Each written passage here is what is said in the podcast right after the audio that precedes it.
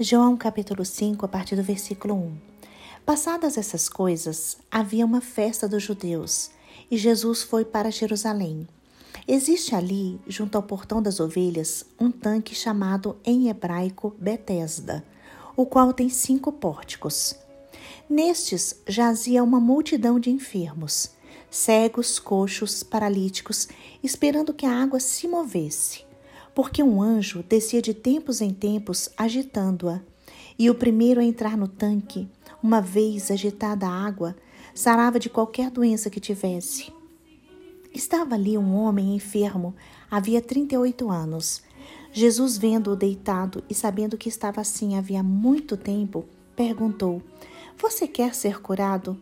O enfermo respondeu: Senhor, não tenho ninguém que me ponha no tanque quando a água é agitada. Quando tento entrar, outro enfermo chega antes de mim. Então Jesus lhe disse: Levante-se, pegue o seu leito e ande. Irmãos, a cura deste homem paralítico foi realizada por Jesus Cristo em um tanque chamado Betesda, que em hebraico significa casa de misericórdia. Segundo a crença daquela época, de tempos em tempos descia um anjo e agitava as águas do tanque, e a primeira pessoa que entrasse no tanque de Betesda era curada de qualquer enfermidade que tivesse. Este texto nos mostra um homem perseverante, um homem que estava naquele tanque há muitos anos, esperando o seu milagre acontecer. Ele estava no lugar certo, estava no tanque esperando uma mudança de vida.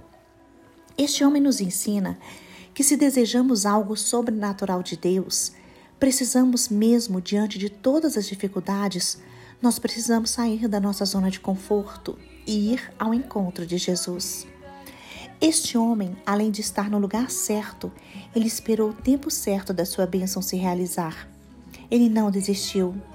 Por isso, renove a sua esperança e não desista da sua bênção.